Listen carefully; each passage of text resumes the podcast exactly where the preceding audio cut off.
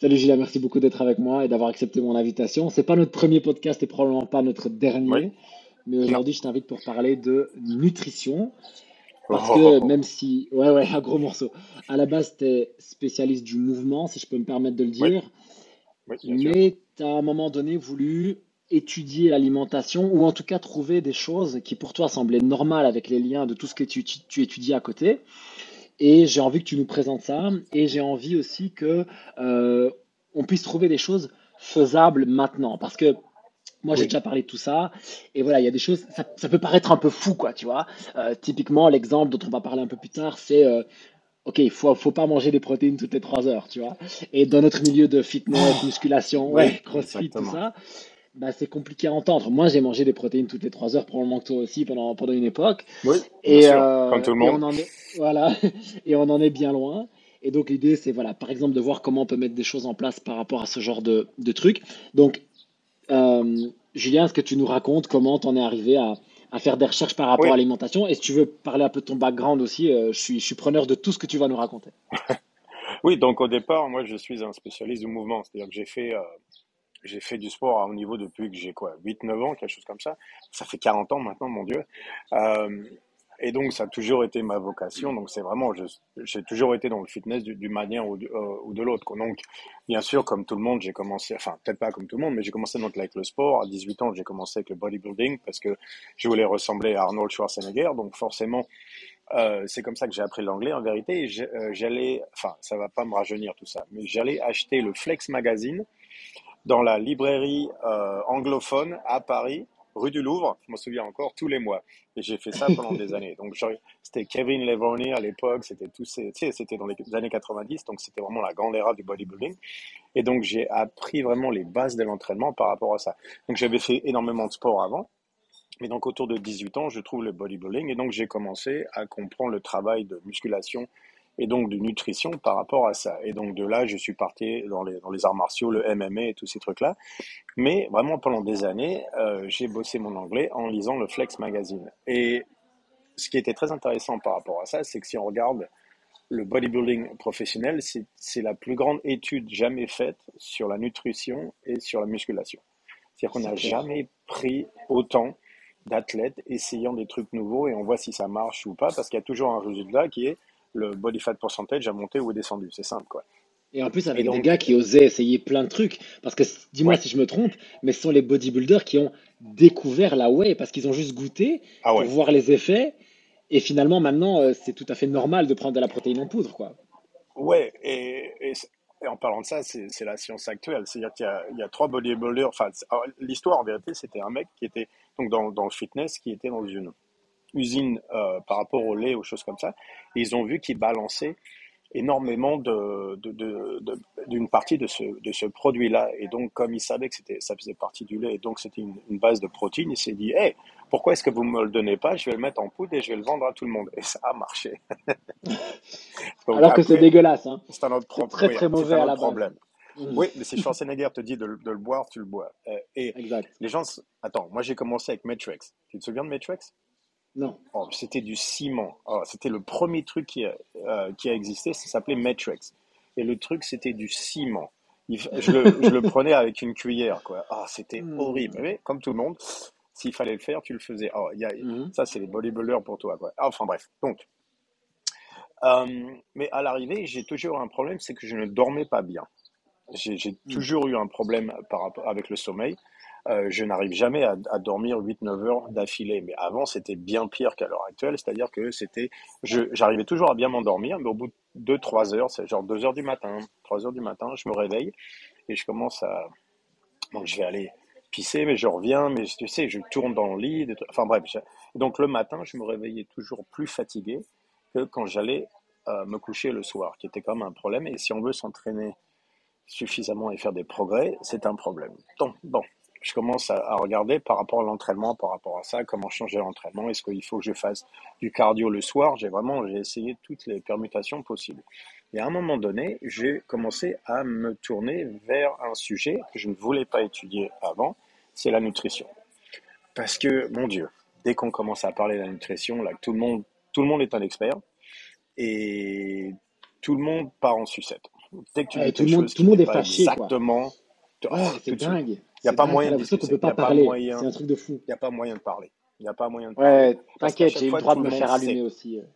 Hmm, je me fais allumer en permanence par rapport à ça. hmm. Et, euh, et les gens que.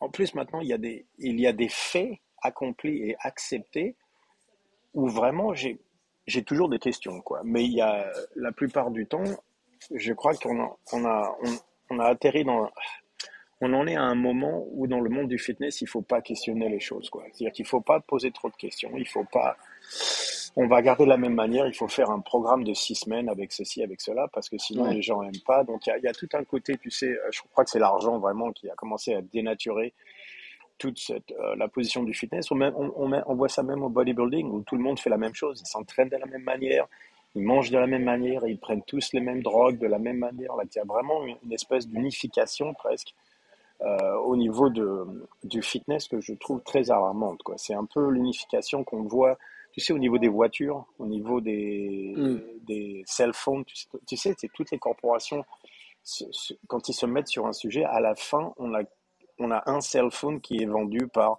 dix corporations différentes. Quoi. Tu vois ce que je veux dire? Si tu regardes les voitures, la dernière Corvette, de l'arrière, on dirait une Porsche. Quoi. Tu vois ce que je veux dire? Donc ils arrivent tous au Ouais, même, ils en arrivent tous au même endroit. Ouais. Et d'ailleurs, il faut que je te raconte la petite anecdote, c'est que récemment, j'ai tourné une vidéo à propos des BCAA. euh, en expliquant que Oh. il y avait beau, ouais, voilà, il y a beaucoup d'études qui expliquent que ça sert à rien, qu'en fait il faut, il faut prendre, il faut prendre ses protéines sur la journée pour avoir Ouais. ses acides aminés, etc., etc. Et je me suis fait mais allumer particulièrement sur Facebook parce que les gens disent ouais mais euh, t'es pas assez costaud pour parler. Je dis, ça n'a rien à voir.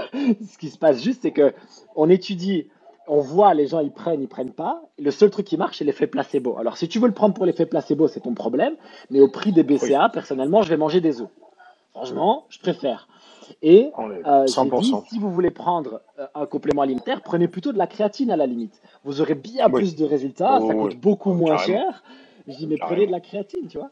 Et je me suis créatine. descendre parce que tous les influenceurs disent qu'il faut prendre de la, de la BCAA.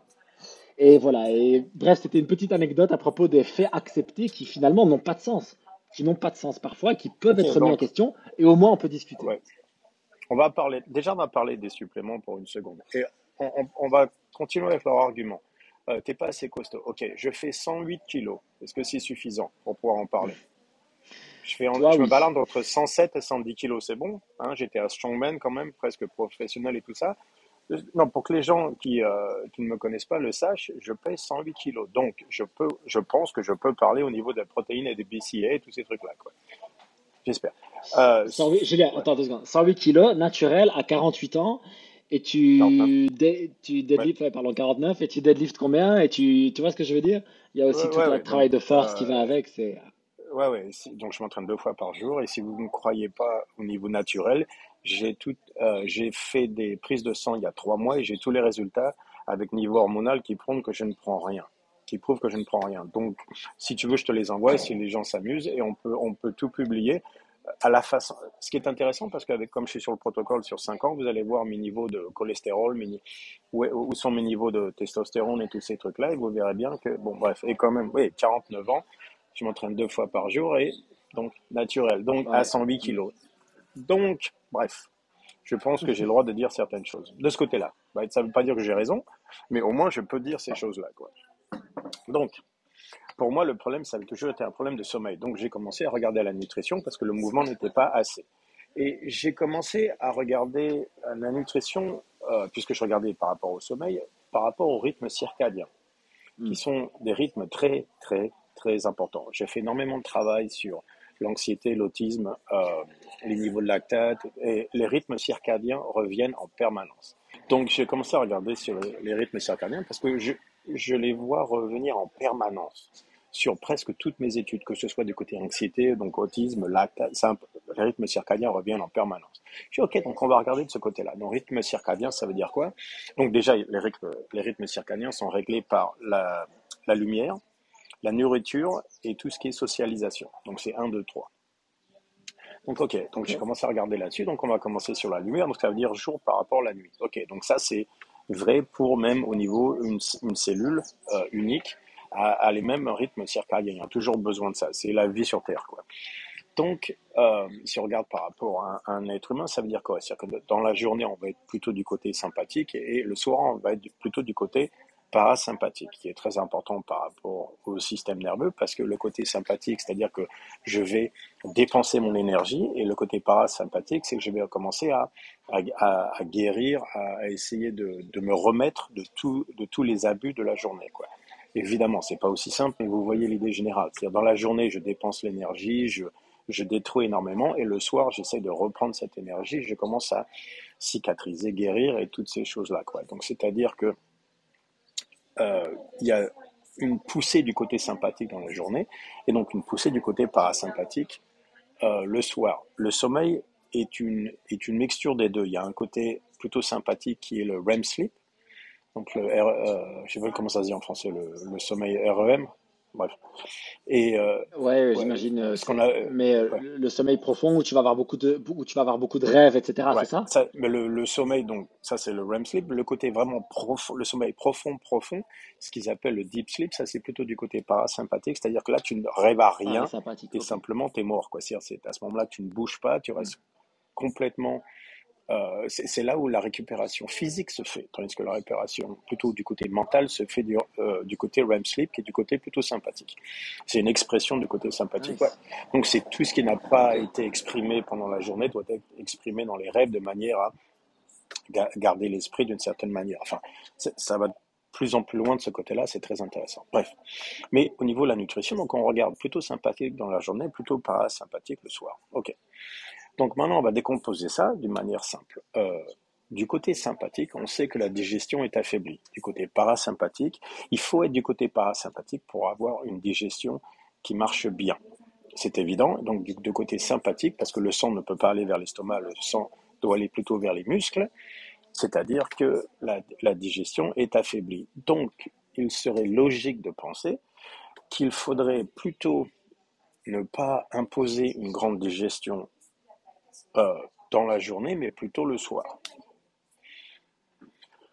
Ça apparaît évident. Donc, toujours, il faut avoir un grand break, un grand petit déjeuner et tout ça. Mais j'ai, ok, mais donc dans ce cas-là, on va rentrer dans une phase de digestion. Si on est dans une phase de digestion, on peut rien faire. C'est-à-dire, imaginez prendre un steak au petit déjeuner. Un gros steak, viande rouge et tout ça, c'est de genre 300 grammes, tu vois, 400 mm. grammes. Essayez, essayez d'aller courir, vous entraîner après ça, quoi. C'est pas possible. Et vous, sûr. Et d'ailleurs, on voit beaucoup ça avec les repas de midi où les gens vont manger euh, à la brasserie du coin euh, ou euh, ils vont prendre un truc trop lourd ou quoi et puis à 14h il n'y a plus personne, plus personne peut travailler, plus personne peut rien faire, on est tous crevés. Et donc l'idée c'est qu'on n'est pas fatigué après ce déjeuner-là, c'est-à-dire qu'il y a, l'énergie se passe par rapport à la digestion. C'est-à-dire que si je hmm. commence à bouger énormément et que je m'excite sur des choses, le côté sympathique va prendre le contrôle et donc le sang ne va pas rester au niveau de l'estomac et aller du côté des muscles. Et on ne veut pas ça à ce moment-là. Il faut pouvoir digérer. Donc, la quantité, bien sûr, de nourriture va, changer tout ça. Mais si on a une grosse quantité de nourriture et il faut digérer, il faut bien que le sang et tout le système aillent du, côté, euh, du côté de la digestion. Et donc, on va, on va se ressentir fatigué. Mais en vérité, on n'est pas fatigué. On a simplement une incapacité à pouvoir générer de l'énergie pour autre chose que la digestion, ce qui est normal. Ce qui est normal, le corps se dit OK. C'est super intéressant. Si je peux essayer de, de, prendre des choses. Euh, ok, donc du côté sympathique, on a compris que ça c'était le moment où j'étais actif. Euh, typiquement, c'est euh, comme tu te dis souvent, c'est the bear is coming. Quoi. Donc l'ours arrive et il faut soit lui mettre un coup de poing dans la gueule, soit il faut courir. Donc il faut que toute l'énergie aille vers les muscles et on y va. Et ça veut dire qu'à ce moment-là, toutes les fonctions digestives sont vraiment limitées au mhm. maximum. C'est pour ça d'ailleurs que les gens qui sont très stressés, très anxieux, vont vouloir plutôt manger du sucre parce que c'est quelque chose qui est très facile à digérer mhm. versus pouvoir digérer des protéines, etc. À l'inverse, le parasympathique, on dit souvent rest and digest, repos et digestion. Donc là, comme tu dis, c'est le moment où on répare, on récupère, on se pose. Et donc là, l'idée, c'est que L'erreur, du coup, ce serait à ce moment-là de prendre des choses qui m'excitent. Donc de prendre du café, du sucre et ce genre de choses, puisque je veux essayer d'être plutôt posé. Mhm. C'est ça l'idée? Exactement. Et donc, par exemple, si tu prends un gros steak dans la journée et que tu vas bosser et que ton, par exemple, ton, patron au boulot commence à te crier dessus, tu vas, tu vas, tu vas te sentir mal. Tu vois. Soit tu vas avoir une, tu sais, tu vas commencer à avoir une, de, la nausée, ou tu vas avoir un problème à l'estomac. Et en vérité, ce qui se passe, c'est que le système sympathique est en train de, de prendre le contrôle parce que quelqu'un te, te crie. Te crie dessus et donc c'est le côté fade qui commence à monter et le, la nausée ou le, les problèmes d'estomac en vérité c'est parce que le corps dans ces cas-là veut vomir d'un côté ou de l'autre la nourriture que tu, que tu as pris de manière à pouvoir avoir ce sang donc qui part vers les muscles et pas vers l'estomac. On voit ça sur les serpents énormément. Ok, vas-y, explique. Donc un serpent, un serpent commence à manger quelque chose, donc il va le garder dans l'estomac pendant parfois une semaine jusqu'à arriver à le digérer et tout ça. Et dès que tu commences à les stresser, ils vont tout vomir de, de, pour pouvoir fuir. Parce qu'une fois qu'il a commencé à digérer, il peut pas bouger, quoi. Ou pas vite. Chez les humains, c'est rarement le, c'est rarement le vomissement. Mais par contre, moi, je connais beaucoup de gens qui, avant une épreuve sportive, une épreuve scolaire, un entretien d'embauche ou n'importe quoi, vont trois, quatre fois avoir la diarrhée au exactement. Et en fait, je leur explique, c'est la même chose. Mhm. C'est la même chose. Et d'ailleurs, petite anecdote, euh, quand vous mangez un truc et que dans les trois minutes vous êtes aux toilettes, c'est pas ce que vous venez de manger. Hein. Ça n'a pas le temps de faire le trajet. En fait, c'est votre corps qui vit ce que vous mangez comme une agression mhm. et qui va dire il y a un problème qui arrive, donc on va vider ce qui est sur place et on va aller gérer la situation. Donc c'est vraiment intéressant de faire ce, parallèle finalement avec le corps qui se dit ok, il y a un stress qui arrive, on peut pas dealer avec la bouffe maintenant, donc on vire euh, tout ce qu'on peut. Et donc euh, parce qu'il ne faut pas que ça reste dans l'estomac à digérer. Mais donc, on repart sur le sucre. Le sucre commence à digérer dans la bouche directement. Quoi? C'est-à-dire, par exemple, quand on prend du, euh, du miel, c'est, déjà, c'est presque de, le, le, temps qu'il arrive à l'estomac, il est plus ou moins déjà digéré. Ça passe dans le sang tout de suite. Donc, c'est très simple de, de manger du sucre. C'est très compliqué de manger de la, des protéines. Donc, quand j'ai vu ce, ce, genre de choses, je me suis dit, OK, donc quels sont les... S'il ne faut pas que je sois du côté sympathique, enfin, parasympathique dans la journée, c'est-à-dire que je ne peux pas manger des choses qui sont difficiles à digérer. Donc je vais regarder ce qui est le plus dur à digérer euh, par rapport à ce qui est le plus facile à digérer. Et donc c'est très simple, ce qui est le plus dur à digérer, c'est par exemple la viande rouge, donc les protéines. Donc la viande rouge est plus difficile à digérer que le, que le saumon, de toute évidence. Et on continue à aller d'un côté, donc le plus dur, ce qui est la viande rouge, et de l'autre côté, le plus facile, qui est le sucre. Par exemple le miel, euh, tous ces trucs-là, parce que ça, c'est, il y a, enfin, bien sûr, il y a besoin de digestion, mais presque, c'est rien par rapport au niveau des protéines. Il y a tout un, enfin, c'est pas pour rentrer là-dessus, mais il y avait tout un, un papier que j'ai lu là-dessus sur, en, en, en, en termes de thermodynamique, avec production d'entropie et tout ça, et il montrait que la protéine est ce qui euh, génère, le plus possible d'entropie au niveau de la digestion. Ça, ça, reste au niveau du système, c'est la chose la plus dure à, à processer. Ça se dit en français? C'est ce qui va, c'est ce qui va coûter le voilà, plus d'énergie. c'est ce qui va coûter le plus d'énergie, c'est les protéines. Donc, Et donc, il disait que les gens qui mangent beaucoup de protéines pouvaient avoir, tu sais, un, une vie qui pouvait, qui pouvait être coupée jusqu'à deux ans ou des trucs comme ça. Le problème, c'est qu'ils ont utilisé, utilisé ça pour dire qu'il fallait pas manger des, des, protéines animales, mais qu'il fallait aller plutôt, genre, tu sais, sur le véganisme ou des conneries comme ça. Comme, comme, d'habitude, ils ont pris ça et ont tourné ça du côté idéologique. Bref. Mais mhm. l'idée du papier était, était, très simple et très, euh, très importante. C'était que, au niveau de l'énergie, les protéines, les protéines sont les plus dures à gérer. Quoi. Et donc je me suis dit, ok, donc si on regarde les choses de ce côté-là, ça serait logique de penser qu'il faudrait avoir les sources d'énergie dans la journée et les protéines le soir. Donc, pourquoi Parce que par exemple, les gens euh, mangent des...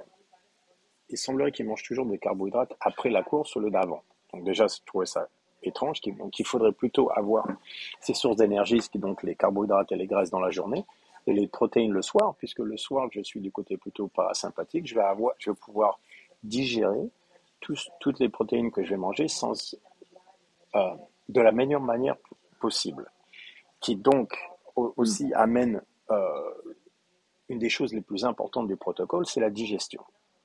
Donc, je trouve ça très étrange que dans le monde du fitness, aujourd'hui, on ne parle jamais de l'importance de la digestion. C'est quand même, c'est quand même étrange parce qu'ils sont tous à, arriver avec des études de 24 grammes par kilogramme de poids de corps et, tout ça. Mais j'ai dit, mais 24 grammes dans la, dans l'assiette, c'est pas 24 grammes dans le système, quoi. C'est-à-dire qu'en fonction de, de, de, de l'état du système nerveux, que ce soit du côté sympathique ou parasympathique, si je mange 100 grammes de protéines, je ne vais pas les digérer de la même manière. C'est-à-dire que je ne vais pas avoir le, le même, euh, la même quantité de, protéines qui arrivent directement par rapport aux muscles, les organes ou quoi que ce soit, euh, en fonction de l'état dans lequel je suis. Donc, toutes les études qui te disent 24 grammes par rapport à 30 grammes de protéines sont ridicules parce qu'on ne sait pas ce qu'on mesure. C'est-à-dire que la, nourriture ingérée n'est pas la même chose que la nourriture digérée. ça n'est pas la même chose du tout. Donc toutes les études sont faites sur la nourriture ingérée, mais sans, sans regarder l'état du, du, système nerveux, qui donc n'explique pas la digestion euh, qui se fait, ou dans ces cas-là ne se fait pas. Et donc, il semblerait que le timing soit la chose la plus importante. C'est quand manger les protéines, pas les quantités de protéines, tout ça, parce que... Et dans quel état? Dans quel état? Parce que si vous digérez à 20% les protéines par rapport à 60% ou par rapport à 80%, les quantités vont, vont être différentes. Peut-être pas les quantités que vous mangez, mais les, les quantités digérées, c'est sûr. Et en plus, si vous commencez à, à manger des protéines que vous ne pouvez pas digérer, c'est très, très, très mauvais pour le corps, ça, en plus on sait tout, tout, ce qui est de gut oui, parce que ça va stagner dans l'intestin. Voilà, c'est ça. Et donc, on arrive à une flore de putréfaction. Exactement. Avec ça qui va être consommé par les bactéries, Exactement. les gaz, les mauvaises Exactement. odeurs, etc. Et en plus, etc. ça tue le, le, la gut et flora. Par rapport à ce que... Ouais, c'est ça. Et ce que tu disais avec ingérer versus digérer, donc ça, c'est un, ex un exemple que je prends souvent. Je dis, voilà, tu manges un steak euh, posé chez toi avec une discussion agréable et puis tu vas regarder -hmm. un film sur Netflix versus tu manges un steak et une demi-heure après je te demande d'aller nager dans l'eau froide. Ou tu t'engueules avec À ton avis, est-ce ouais. que tu vas absorber ou tu t'engueules au boulot? Est-ce que tu penses que tu vas digérer le même nombre de, de protéines et d'acides aminés? Sachant que de toute façon, on n'en digère jamais 100%. Ça, ouais. il faut que ce soit clair, jamais, jamais. On digère jamais, jamais 100%. Donc déjà, dire je mange 30 grammes, j'absorbe 30 grammes, c'est des conneries, pour commencer. En plus dans l'état, et pour que tu le saches, en fait, euh, récemment, parce que tu l'as peut-être vu passer, mais il y a une étude qui a, qui a été euh, voir l'absorption des. C'était les amandes, en l'occurrence, qu'ils ont regardé, et ils disent voilà, en fait, on a pu analyser que les amandes, quand on les dissèque, nous, avec nos processus, on va par exemple euh, retirer 600 calories pour 100 grammes, mais en fait, on se rend compte que quand on les absorbe, on n'absorbe que 85% ou 80% des calories présentes Hmm. avec des amandes. Alors imagine-toi avec un Ouais, steak. exactement. Et ça, et ça, ça va encore plus loin avec tout ce qui est micronutriments, etc. Mhm. Donc, vraiment, l'état dans lequel on va manger, c'est incroyable la différence que ça peut faire. Et on va aller plus loin, je me permets de le dire, avec ce avec quoi vous allez le manger. Parce que quand tu vas manger un steak et que là-dessus, tu vas venir mettre une crème glacée. Le sucre. ou que tu manges un- le sucre, ou que tu manges un brocoli et que toi, tu digères pas le brocoli, Mhm. c'est pareil. Tu vas remettre un stress à ton corps, tu vas empêcher la, la- la digestion de tes protéines. Et donc, tu peux me dire ce que tu veux avec tes BCA et le fait de manger des protéines toutes les 3 heures, mais peut-être que tu as besoin d'autant de protéines parce que tu les digères mal. Par exemple. Par exemple. Donc le, jeu, ça va être de choisir des protéines que tu digères bien en journée ou pas de protéines du tout, si j'ai bien compris, et des protéines que tu digères moins bien ou en tout cas qui demandent plus d'énergie en soirée. Est-ce que c'est ça? Oui, mais même, déjà, on va parler des besoins de protéines. Donc, la plupart des gens te disent j'ai besoin de protéines parce que euh, j'ai besoin de gagner du muscle et tout ça. Ok, donc j'ai des nouvelles pour vous tous. Le muscle, ça se gagne à l'entraînement. Pardon, mais il faut arrêter avec ces conneries-là. Là, pardon, mais le côté, tu sais, euh, les... oui, peut-être quand on est Ronnie Coleman et on essaye de peser 135 kilos avec un, un body fat à, à 1%, ok, et qu'on prend tous les stéroïdes qu'il prenait, les grosses hormones et tout ça, peut-être. Donc pour un bodybuilder professionnel, ok. Mais pour vous tous qui écoutez, non. Pardon, mais c'est pas vrai. Je fais, je mange des protéines que le soir. C'est tout. Pas dans la journée du tout. Je, depuis 4 ouais, ans depuis 5 ans parce que j'avais Depuis 4 commencé avant, avant tous, ouais. Ça fait 4 ans, 4 ans et demi. Ouais. Euh, et la- le muscle se construit à, se construit à l'entraînement. Pardon, mais l'idée qu'il faut manger des protéines tout de suite, avec, avec du riz, tout ça, tout de suite après l'entraînement, je mange pas après l'entraînement. Parce que j'y arrive pas, je me sens pas bien. euh, et donc, je mange les protéines le soir. Et le soir, je suis toujours dans, dans, dans- un état correct pour pouvoir manger, relax, je travaille pas après le dîner. On va parler de tout ça après. Mais Hmm. euh, et je fais, donc de nouveau, je, je, je, je suis dans la quarantaine, euh, 49, et je paye 108 kilos. Donc, pardon, mais le côté, euh, c'est, le, le muscle se crée à l'entraînement. Pardon, mais le côté, si vous pensez tous que vous pouvez utiliser la nutrition pour gagner 10 kilos de muscle, pardon, mais c'est pas vrai, quoi. Il va falloir vous entraîner d'une certaine manière. Si ça marche pas comme ça, quoi. Il faut arrêter avec tous ces trucs-là. Là. Mm. En plus, la, le truc, c'est que vous allez tous avoir, il y a un poids que vous allez atteindre qui est déjà déterminé pour vous. On est tous comme ça. Et essayer de passer au-dessus de ce poids-là, ça va être très, très, très dur sans les drogues. C'est tous les bodybuilders. Ouais, c'est possible, mais il va falloir challenger de manière particulière. Ouais, et quoi. même comme ça, c'est-à-dire qu'on va commencer à produire énormément de gras. Donc, c'est-à-dire que pour aller au-dessus d'un certain poids, il va falloir produire de la graisse parce que c'est comme ça, quoi.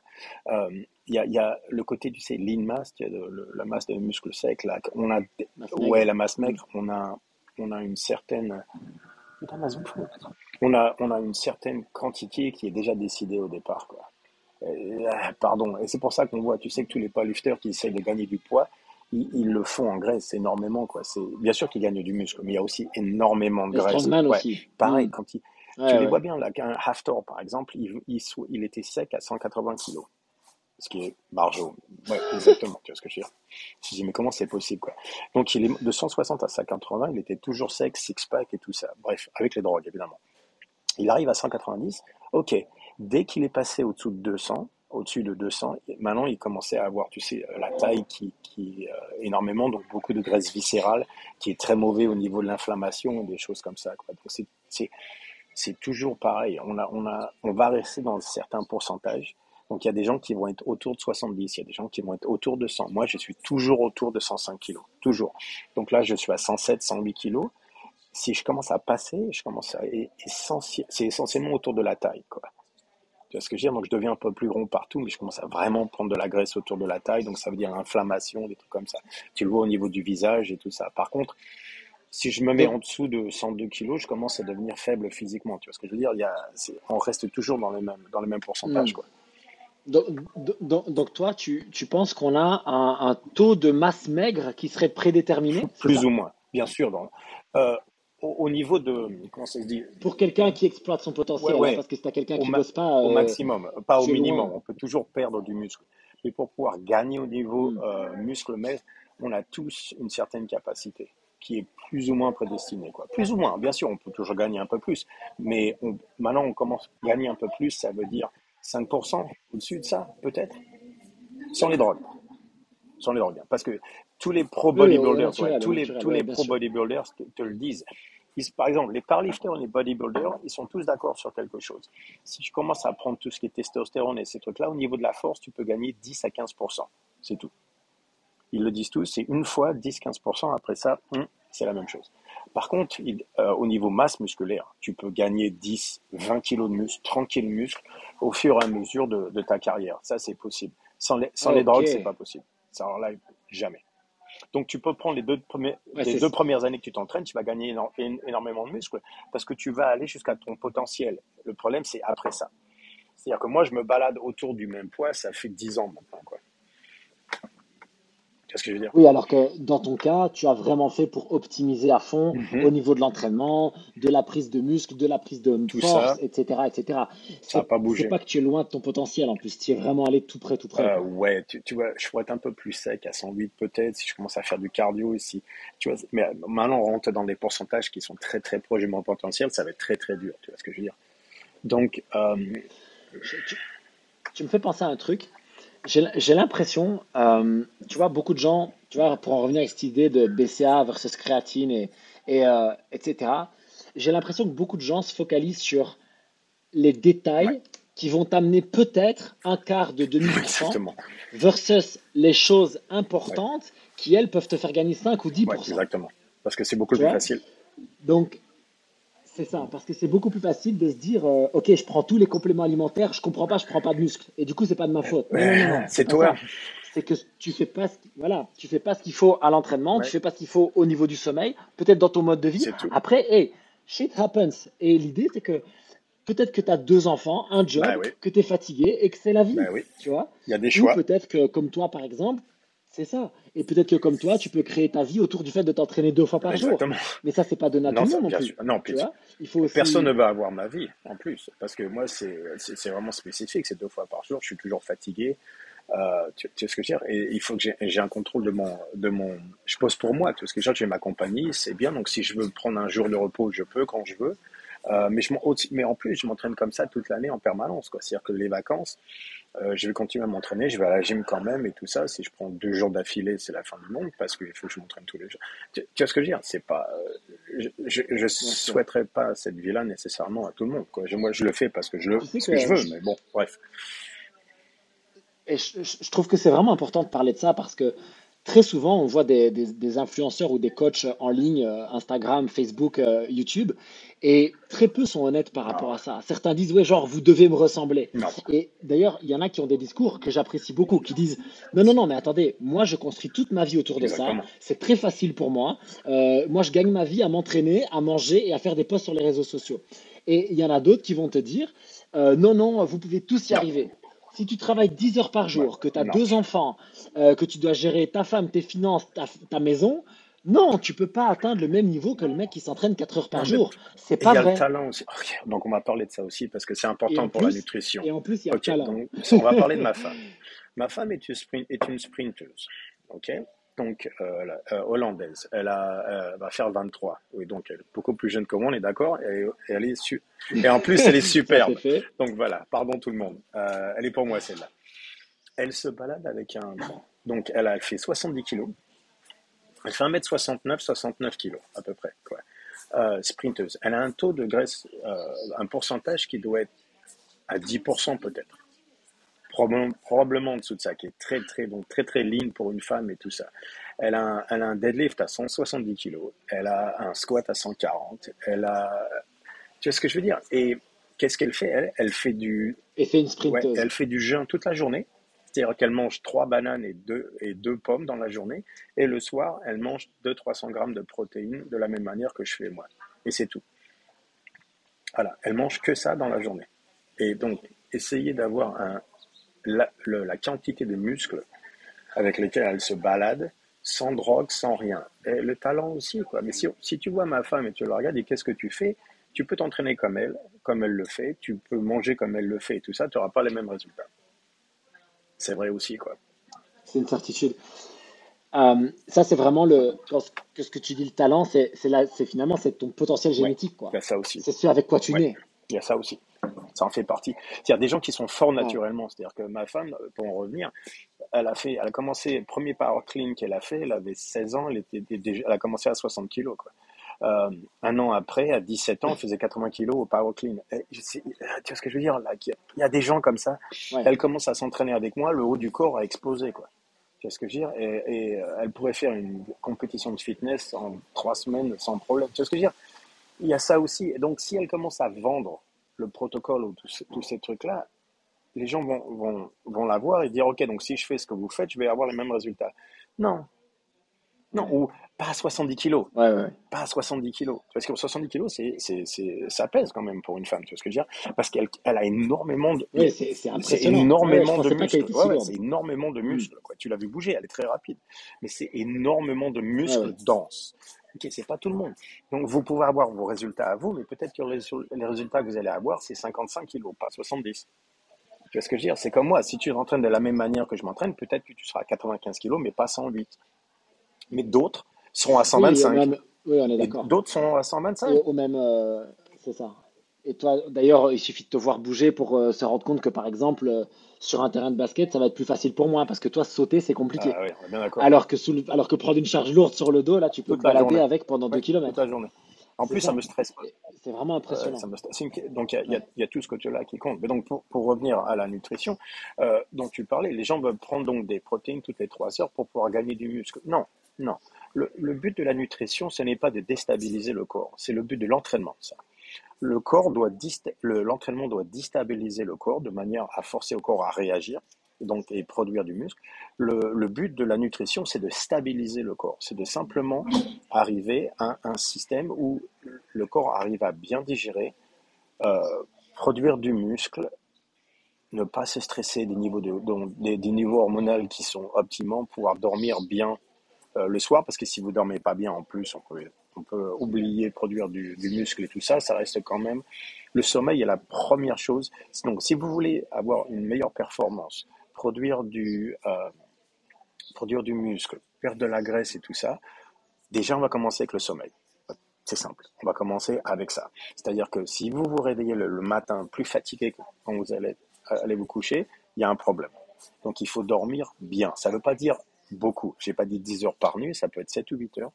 Mais il faut que ce soit un bon sommeil euh, où on se réveille le lendemain matin, on va dire moins fatigué que le, soir. Quoi.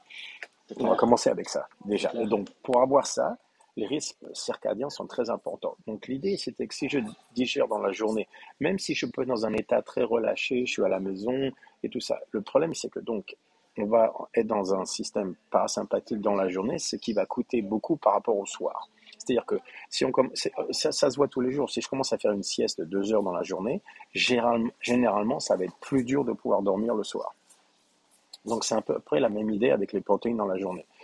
Euh, je vais affaiblir, la digestion et je vais commencer à, dérégler les rythmes circadiens si je force le corps à être du côté parasympathique trop souvent dans la journée. Donc, est-ce qu'il y a moyen de manger des protéines dans la journée? Oui, par exemple, des œufs, un ou deux, tu vois ce que je veux dire, mais il semblerait que 30-40 grammes autour de ça, la quantité commence à être un peu trop grande, donc on commence à aller du côté parasympathique. Donc, bien entendu, il y a des, moyens de gérer tout ça. Mais l'idée, générale, c'est qu'il ne faut pas avoir de protéines ou de BCA dans la journée, mais les garder pour le soir, parce que c'est à ce moment-là que le corps est prêt à guérir, cicatriser, grandir, tous ces trucs-là se font le soir. Les muscles se construisent la nuit, pas dans la journée. Donc l'idée qu'on va prendre des BCA, par exemple, pour diminuer la perte de muscle, le catabolisme dans la journée, est une connerie énorme. Dès qu'on est dans la journée, c'est le côté sympathique, c'est catabolisme. L'anabolisme se fait le soir. Et donc, essayer de limiter le catabolisme dans la journée avec BCA, bien sûr, c'est exactement ça le rôle des stéroïdes. Ce n'est pas d'accroître le côté anabolique, c'est de décroître le côté euh, catabolique. On le sait, si on, avait, si on pouvait simplement arrêter le côté catabolique du corps, je crois qu'on créerait quelque chose comme 5 kilos de, de, muscles par jour. Bref, un truc complètement absurde qui bien sûr te tuerait. Tu ne survivrais pas une semaine parce que les organes iraient éclater. Mais en vérité, le, le truc, c'est le côté catabolique, pas anabolique. Mais ça, ça se fait le soir, pas dans la journée. Dans la journée, on est censé bouger, s'éclater à l'entraînement, et le soir, c'est à ce moment-là qu'on que le corps sera prêt justement à, à se remettre de la journée. Quoi. Mais l'idée qu'on peut avoir les deux ensemble est, une, est simplement pas vraie. Quoi. Donc l'idée, c'est vraiment pour toi, c'est d'être vraiment euh, actif la journée, actif autant au niveau de l'alimentation que de la façon de faire, que, que, que, dans le mindset, versus le soir où je me pose. Et là, je peux me permettre de, de discuter d'un truc, c'est que très souvent, on va voir soit quelqu'un qui va vouloir être trop justement, comme tu dis, dans le parasympathique la journée, qui donc, entre parenthèses, va manger beaucoup, beaucoup pour pouvoir calmer le système. Ou alors, euh, à l'inverse, des gens qui le soir vont rester très très haut. Parce qu'à 22h, je vais aller euh, euh, prendre un chocolat et consulter mes emails. Ou Instagram. Par exemple. Et, freak on va parler de Trump et tout ça. C'est exactement ce qu'il ne faut pas faire. Ouais. ouais. Ben, ouais, je vais aller voir la, la, connasse qui est super bonne sur les réseaux sociaux et ça va m'énerver. Par exemple, c'est pas comme ça que tu vas Et, donc, il semblerait que les. Et du, coup, le... Vas-y, vas-y. Non, non, vas-y, excuse-moi. Donc, du coup, le but, c'est de, juste de se mettre dans un état le soir aussi qui correspond, du coup, à ça. Ben, l'idée aussi, c'est de comprendre que euh, ça doit être au niveau de la société, mais c'est très bizarre que les gens veulent être exactement dans le même état à chaque minute de chaque jour. Vois ce que je veux dire C'est qu'ils veulent être dans le même état le matin, midi, après-midi, soir. C'est-à-dire qu'ils n'arrivent pas à accepter qu'il faut être très actif dans la journée et complètement éclaté le soir. Donc il faut être au même niveau d'énergie à chaque minute, de chaque heure, de chaque jour. quoi. C'est très étrange. Et donc, ils se retrouvent avec le même niveau d'énergie à midi que le soir, par exemple, à 11 heures, qui est quand même étrange et on voit ça partout. Je pense que ça, c'est parce qu'on pousse en permanence le côté, tu sais, il faut jamais être fatigué, donc et donc il y a, mais on met tout, on met tout, on met tout ensemble euh, tout le temps. C'est-à-dire que donc ce que je vois par exemple, c'est que des gens qui commencent à aller vers la nutrition, donc ils vont manger protéines, graisses et carbohydrates euh, à chaque repas. Tout le temps. Et mais on voit ça dans, dans, dans la manière dont ils s'entraînent aussi, c'est-à-dire que leurs entraînements sont pas si durs que ça, quoi. Donc ils s'entraînent euh, parfois beaucoup, mais sans jamais vraiment faire tant, tant quoi. Ah, il y a, y, y a, cette espèce de, de limite où tout doit être de la même manière tout le temps, comme, comme si le corps n'était pas réglé différemment matin, midi et soir. Quoi. Alors qu'en vérité, il y a, y, a, y a, toute une chose naturelle qui, qui se fait qu'il faut, qu'il faut respecter. Quoi. Je ne sais pas si c'est une mesure de contrôle. Il y a une vraie crainte. Euh, oui. Pour moi, il y a une vraie crainte des extrêmes. Des étranges. Ça fait très peur d'être très très euh, haut, d'aller vraiment à l'arrache à l'entraînement, et ça fait très peur d'être très très bas et d'être crevé. Alors qu'en fait, moi, je vis beaucoup beaucoup mieux les journées où je vais monter à 8, 9, 9 et demi en journée et être à 2 le soir Exactement. que les journées où je suis à 5, 6 tout le temps. Exactement. ça n'est pas la, condition humaine, ça. Il faut l'entraînement. ok, explique ça, explique ça, s'il te plaît. Oui, c'est très intéressant euh, ça. Tout, est le, corps ne réagira jamais euh, au 5. Et ce qui, ce qui, est la vie actuelle de tous les jours, c'est qu'on leur demande un 5 ou un 6 en permanence.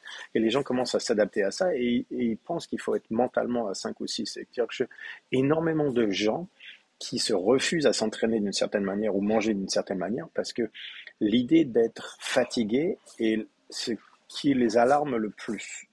Donc, c'est-à-dire que ils veulent être un 8, mais ils peuvent jamais être un 4 ou un 3 ou un 2. Jamais, jamais, même le soir, tu vois ce que je veux dire. S'ils arrivent à un niveau d'énergie assez assez basse, c'est-à-dire qu'ils ont tout perdu presque. C'est comme si c'était une, un échec personnel de ce côté-là. Et donc je vois énormément de gens qui ont tellement peur de ça, qui veulent avoir le même petit déjeuner, le même déjeuner à chaque fois, le même dîner, parce que c'est plutôt une question, tu sais, d'avoir, d'avoir toutes les boîtes qui s'alignent de manière à pouvoir dire, OK, j'ai fait ce qu'il fallait faire, c'est cette espèce de, de, de contrôle. Alors qu'en vérité, on voit bien que le corps humain est fait pour une chose, il est fait de, de passer d'un côté ou de, certains externes pour forcer une adaptation.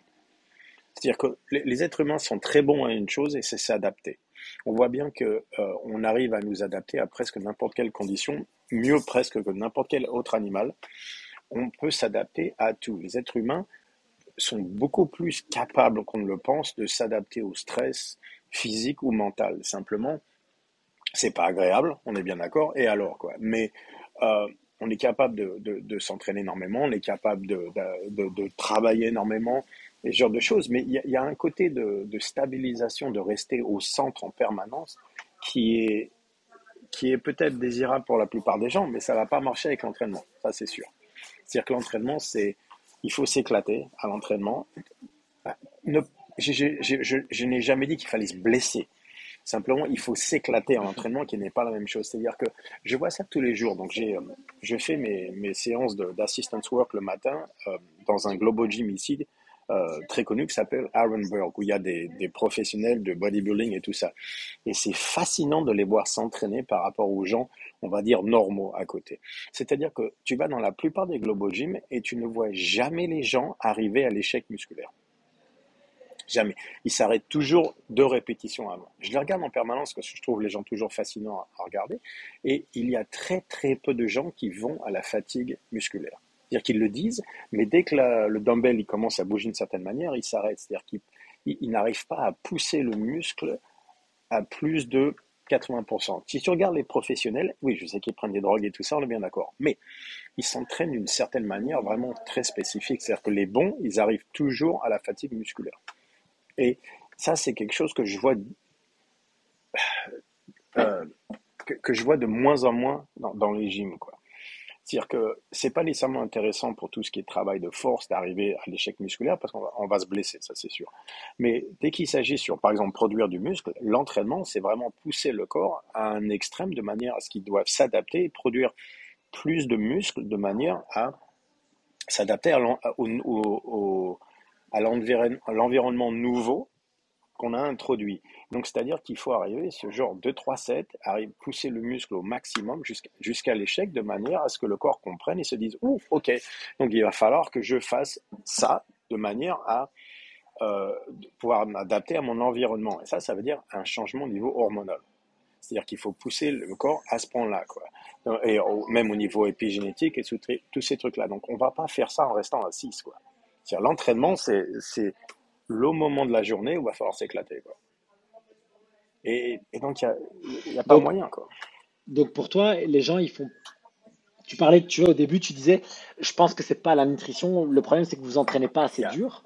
Donc là, toi, ton idée par rapport à ça, c'est que euh, ce qui manque pour avoir une progression en force et en masse musculaire, c'est vraiment aller jusqu'à la fatigue musculaire, mais pas genre euh, pour décorer, quoi. Ouais, Genre, je suis vraiment dans le challenge, je suis vraiment dans la souffrance à ce moment-là. Surtout pour, Sans blessure, sans danger, mais surtout pour produire du loin. muscle. Surtout, donc pour moi, le, le truc, c'est que l'entraînement est une source de déstabilisation, la nutrition est une source de stabilisation.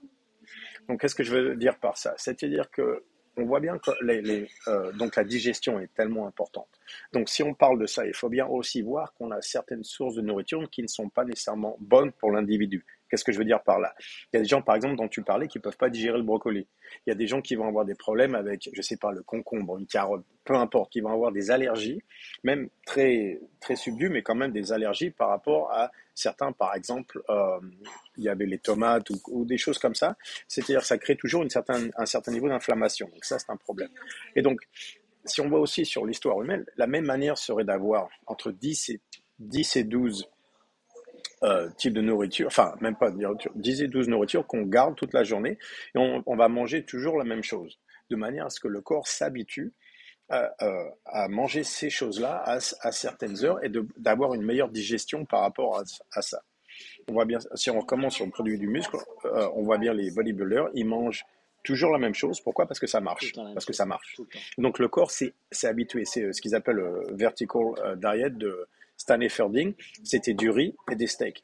Pourquoi? Parce que tu t'habitues à gérer la même nourriture en permanence. Quoi. Le corps humain n'est pas fait pour avoir des nourritures différentes en permanence. C'est pas vrai. Si tu regardes bien, il y a même avec l'agriculture au niveau européen, c'était essentiellement le, blé. Quoi. C'était pas le riz. C'était essentiellement le blé. Par contre, tu vas au niveau de l'Asie, tu vois plutôt le riz, surtout au Ja- au Japon, par exemple des choses comme ça. Donc ça a changé, on est d'accord. Mais avoir des, des nourritures nouvelles en permanence force le corps toujours à aller plutôt du côté sympathique pour s'assurer que ce qu'on mange n'est pas un poison. Donc quand on commence à manger de la même manière en permanence, on voit bien que le corps se stabilise beaucoup mieux. Quoi.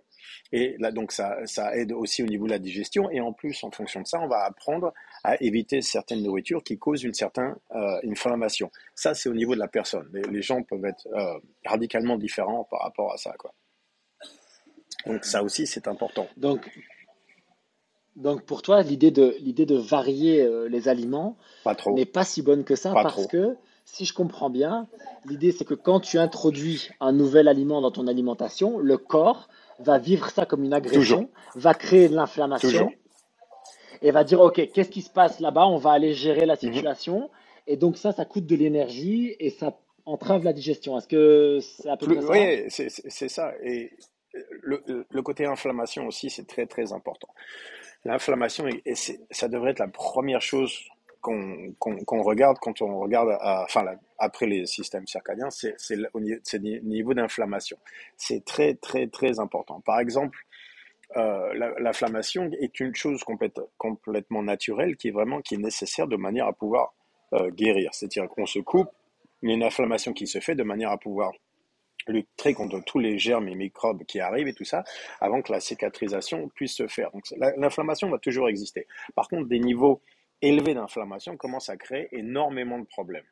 Et on voit ça par exemple au niveau de la graisse viscérale. Donc dès qu'on commence à avoir une taille un peu trop large, on voit bien qu'il y a euh, la graisse viscérale produit ce qui s'appelle les cytokines, qui sont des, euh, des, systèmes d'inflammation euh, qui peuvent créer énormément de problèmes. Donc l'inflammation en général, et euh, il y a toute une relation entre l'inflammation et l'anxiété, par exemple, et qui, même au niveau de, au niveau de la cellule, va commencer à dégrader la cellule si l'inflammation est trop haute.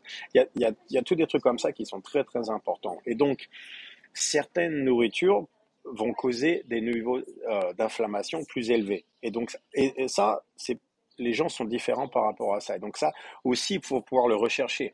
Mais si tu introduis des nouvelles nourritures en permanence, tu ne seras jamais, tu, n'arriveras jamais à voir quelle nourriture crée le grand niveau d'inflammation par rapport à... Et donc il y a aussi un côté dans tout ça qui est qualité de vie, quoi. C'est-à-dire que si je mange des nourritures tout le temps différentes en permanence et que j'ai toujours un niveau d'inflammation assez, assez élevé, c'est une mauvaise chose. Si je prends des, par exemple le sucre, élève toujours euh, les niveaux d'in- d'inflammation. Certaines nourritures, quoi que ce soit. Et donc, changer de nourriture, en plus, comme tu le disais, en permanence, force le corps à voir ça comme un poison potentiel. Pas nécessairement un poison, mais potentiellement peut-être. Et donc, dès, dès qu'il y a cette nourriture nouvelle qui est ingérée, forcément, il va y avoir un côté inflammatoire. Donc, ce qui n'est pas grave, si De l'autre côté, tout va bien. Mais si tu es fatigué, tu manges du sucre, tu as déjà un taux de, graisse corporelle qui est trop et tout ça, l'inflammation s'accroît, et au fur et à mesure, les, taux continuent à monter jusqu'à que ça devienne vraiment un danger au niveau physique quoi, et mental même. Donc, donc l'idée, c'est ça, c'est de pouvoir réduire au maximum les niveaux, les niveaux inflammatoires. Euh, donc, en parlant du protocole, pour revenir à ma femme, euh, ça se teste, le niveau inflammatoire, ça s'appelle le CRP qui est, euh, je ne sais plus comment c'est en français, mais tu sais, c'est une protéine qui montre les niveaux inflammatoires. C'est protéine réactive, ouais, ça, exactement. Mhm. Et donc, euh, Janina, mhm. euh, le, taux était commencé à mesurer à 0,015. Elle, elle, était en dessous de ça, c'est-à-dire que le, test n'arrivait même pas à mesurer son niveau inflammatoire. Ce qui prouvait bien que de ce côté-là, on, s'était vraiment bien débrouillé. Ça, c'était le parce qu'elle, elle fait tout, tout à jeun, quoi. Et donc ça, ça marchait très très bien au niveau inflammatoire, mais elle a aussi euh, elle, elle, a aussi, elle est aussi très, euh, très lean, tu vois ce que je veux dire? Elle a vraiment un taux de graisse corporelle très très bas. Génétique, mais aussi l'entraînement et aussi la bouffe, tu vois ce que je veux dire? Donc tout ça commence à marcher ensemble. Mais donc le grand truc de tout ça, c'est que la, nutrition devait être une force de stabilisation. Toujours, donc ne forcez pas les changements corporels avec la nutrition. Ça se fait avec l'entraînement, pas avec la nutrition. La nutrition, c'est une force stabilisatrice devrait être une force stabilisatrice. Là, je challenge un peu le truc. Tu dis ça par rapport à la, au gain de masse musculaire et au gain de force.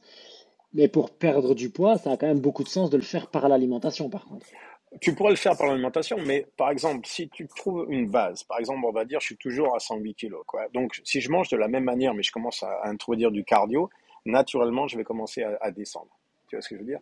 Donc, en fonction de ça, on est bien d'accord sur quelque chose. Si tu manges trop, c'est un problème. On est d'accord, tout le temps. Toujours, toujours, de mm. toute manière. Mm. Par exemple, tu veux produire du muscle, il faut arrêter de stresser le corps à, trop manger. Parce que le plus tu stresses le corps, le plus on va avoir des problèmes, le moins ton système hormonal va marcher euh, de, la bonne manière. Donc on est bien d'accord. Je te raconte un truc avec, ça. Ah pardon, excuse-moi, je t'ai c'est passionnant pour moi. Parce que tu parlais de ta femme, du coup je vais te parler de la mienne, qui elle est vraiment très mince, comme tu l'as rencontré, et elle a beaucoup, beaucoup, eu beaucoup de mal à gagner euh, du poids quand elle était plus jeune, tant et si bien que ça a été un complexe, etc. Et comme euh, beaucoup de nutritionnistes lui ont recommandé un jour, il fallait qu'elle se gave. ok? Donc l'idée, c'était vraiment, tu manges trop. Et quand tu n'as plus faim, tu manges encore. Le nombre de ce qu'on appelle de hard gainers qui, m'ont expliqué ça. Moi, je mange, j'ai plus faim, j'en peux plus, je me pousse à manger, etc. Et je leur dis, mais le problème, c'est pas que tu manges pas assez, c'est que tu digères rien. Parce qu'en fait, tu es tellement stressé que tu digères rien. Et ce qu'on a fait avec elle, c'est qu'en fait, on a commencé par enlever ce qui l'enflammait. Donc, elle avait des problèmes avec certaines protéines et de produits laitiers, enfin, anyway. Donc, on a commencé par faire ça. Et la deuxième chose, je lui ai dit, quand tu n'as pas faim, tu manges pas. Et quand tu as faim de manger plus, tu manges plus. Et elle, elle est très à l'écoute de son corps. Et du coup, ce qui est très intéressant, c'est de voir qu'elle a commencé à jeûner très naturellement. Par exemple, parfois, elle prenait son premier repas à 14 heures. Mais à l'inverse, il arrivait, alors qu'elle est, elle est, elle est, très mince, etc., elle arrivait le soir et elle mangeait 500 grammes de viande. Mais elle dit, ben, voilà, ça passe, ça glisse, je me sens bien et tout. Et hop, on a vu sa courbe de poids, mais attention, avec l'entraînement. Parce que si elle mange comme ça et qu'elle ne s'entraîne pas, ça change juste rien en fait. Exactement. Et quand elle se challenge à l'entraînement, euh, pas beaucoup parce qu'elle n'aime pas s'entraîner beaucoup, elle s'entraîne deux ou trois fois par semaine, mais qu'elle le fait sérieusement. Et qu'à côté de ça, elle s'écoute et elle mange juste ce dont elle a besoin et pas euh, je dois manger ça, eh bien en fait ça va tout seul. C'est vraiment impressionnant de voir la différence alors que c'est quelqu'un qui a été euh, extrêmement mince toute sa vie, très complexé, beaucoup de difficultés à prendre du poids. Et on peut vraiment changer ça en fait, comme tu dis, en limitant l'inflammation et en finalement en laissant le corps choisir quand il va manger, ce qu'il va manger, et pas juste ma tête ou mon goût, parce que ça c'est une erreur qu'on fait beaucoup. Et donc ce qu'elle a fait, ce que vous avez fait tous les deux, c'est que vous avez changé l'environnement, quoi. Et en changeant l'environnement, vous avez forcé le corps à s'adapter. Donc pour perdre du poids, en vérité, je ferai exactement la même chose. C'est-à-dire que j'établirai la base de nutrition qui est bon pour la personne et je changerai l'entraînement après, en fonction de ça.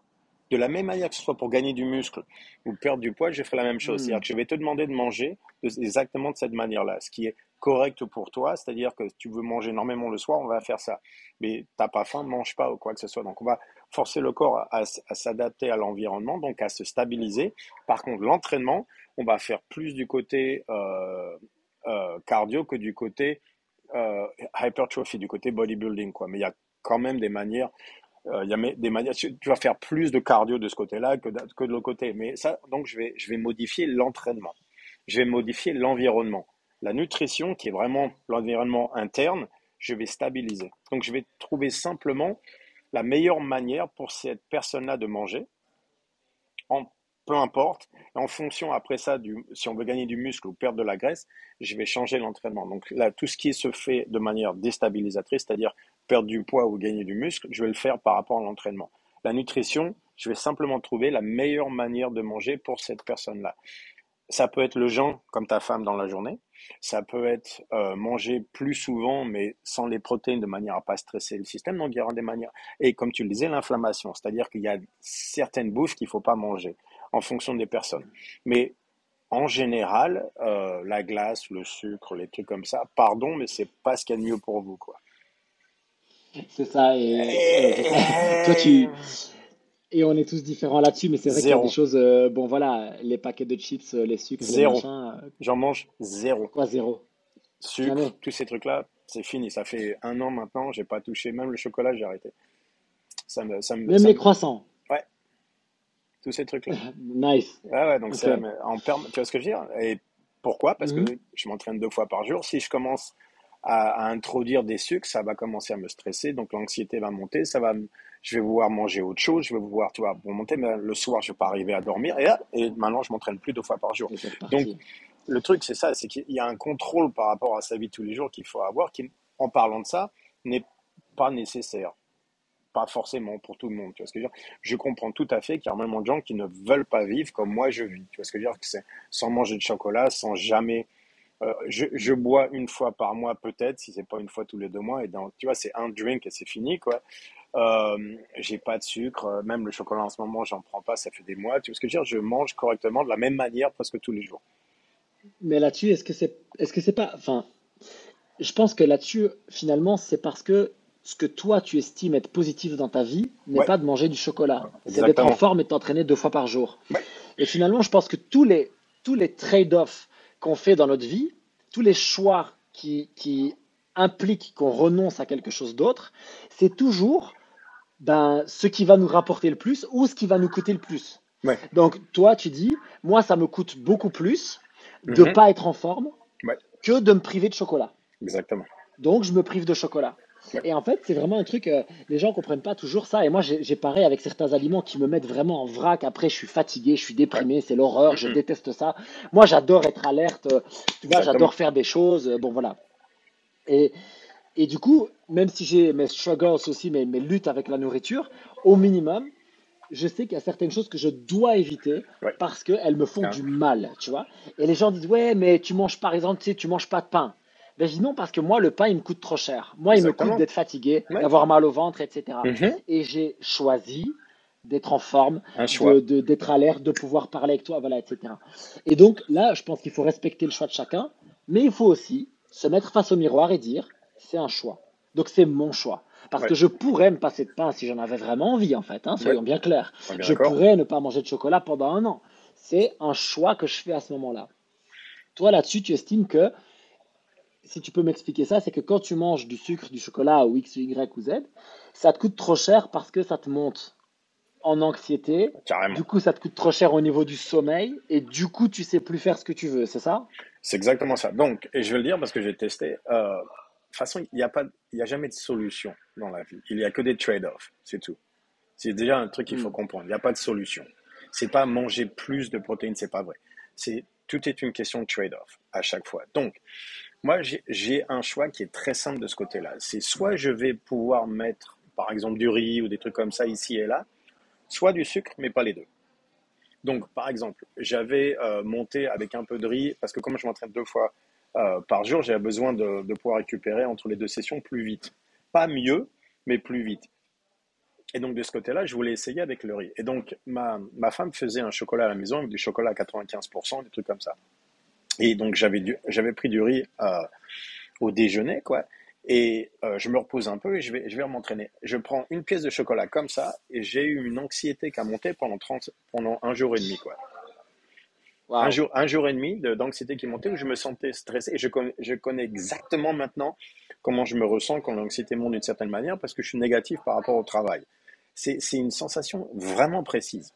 Et donc, j'ai commencé à me stresser par rapport à ça. Et je me suis dit, bon, ok, donc, même ça, ça vaut pas la peine. Pardon, mais le goût du chocolat pendant 10 minutes ne vaut pas 36 heures d'anxiété derrière. Le problème, c'est que les gens ne veulent pas se priver de choses maintenant. C'est plutôt ça. C'est qu'en réalité, si je veux du chocolat, je dois pouvoir le manger. Ok, allez-y. Mais moi, par contre, il y a quelque chose que je veux pas, c'est l'anxiété pendant 36 heures.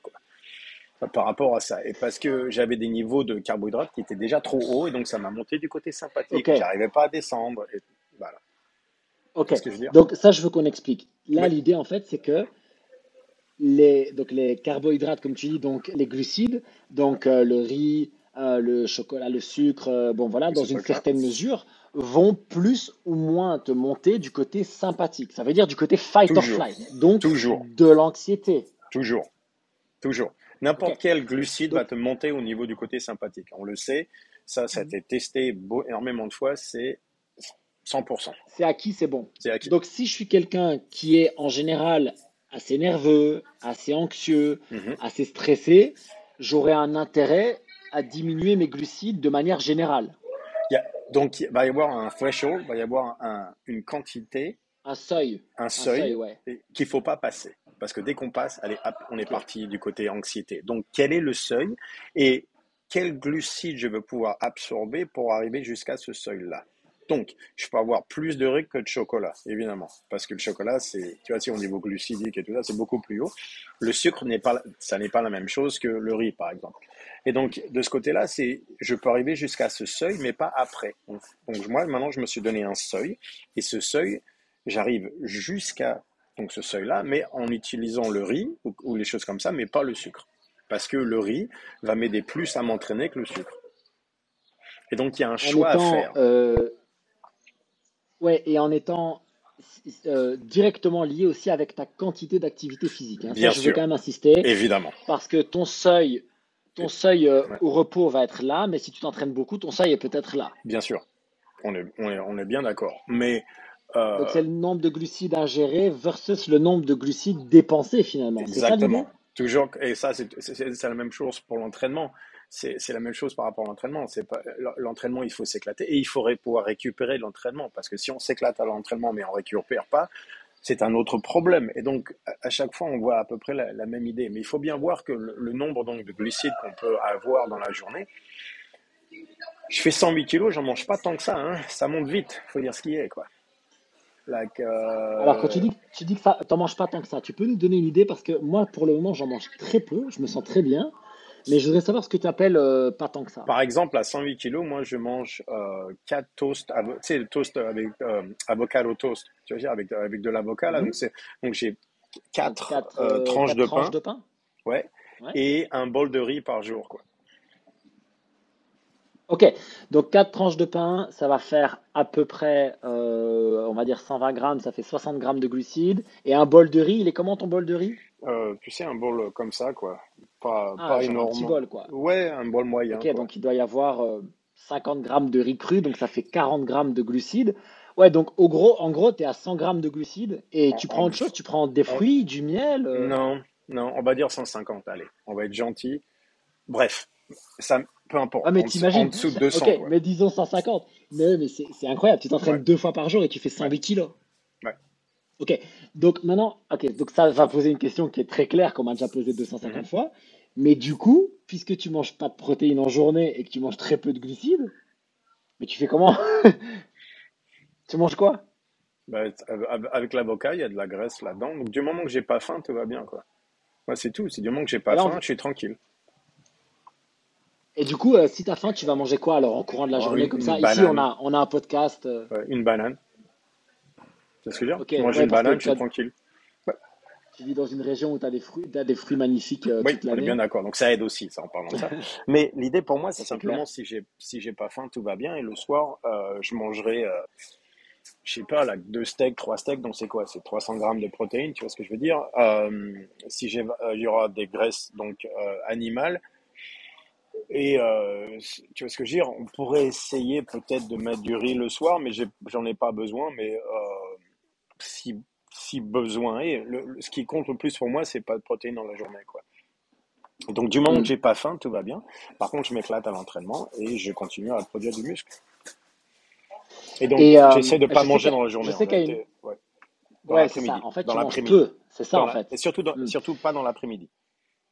Ah, je te rejoins, mais alors là, vraiment, j'insiste à 100% parce que moi, je me suis rendu compte que si je faisais un, je mets des guillemets, gros repas vers 9-10 heures du matin, ça allait sans problème.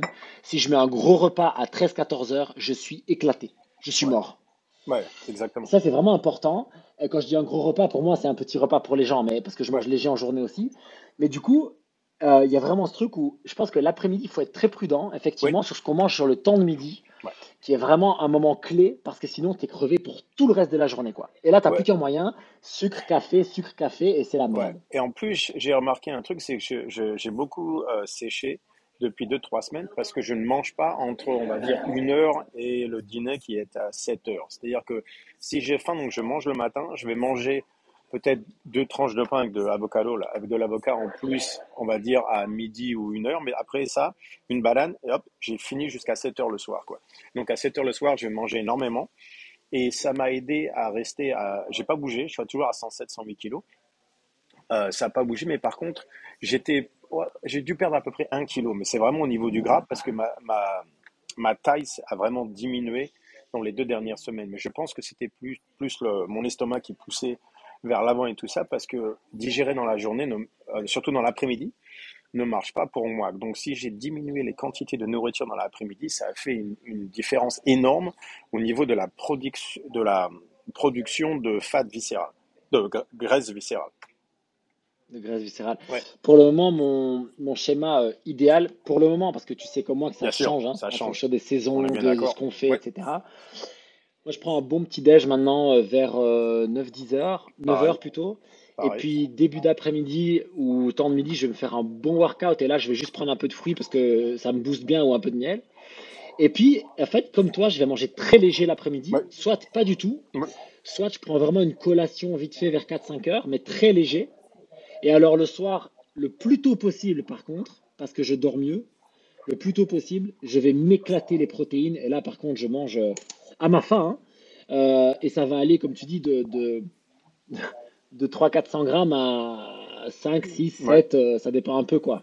Ça dépend un peu. Ouais, j'ai même Et là, je essayé sens des, très bien ouais, aussi, ouais. même essayé des sushis l'autre jour et j'ai pas dormi exactement aussi bien, mais ça, c'était, ça avait, ça m'avait pas trop éclaté. Mais c'est parce que j'avais pas du tout mangé dans l'après-midi. Donc il semblerait que pour moi, très ça, important. ouais, il semblerait que pour moi, ça fasse une, une différence énorme. Si je mange dans l'après-midi, le dîner est pas là, c'est là que je ne peux avoir que des protéines. Si je fais ce soit graisse ou par exemple du riz, je suis niqué. Donc, par contre, il semblerait que si je mange pas du tout dans l'après-midi ou une banane, le soir, j'ai un, un leeway un peu plus grand, quoi. Un peu plus de, un peu plus de marge de manœuvre. Ouais, Du par coup, aux euh, carbohydrates, ok. ouais. Du coup, maintenant, on en revient à cette personne qui est très anxieuse, qui est fatiguée, qui est stressée, qui est, je sais bien quoi, nerveuse et qui mange euh, principalement des, des, des, des carbs, des glucides. Ouais.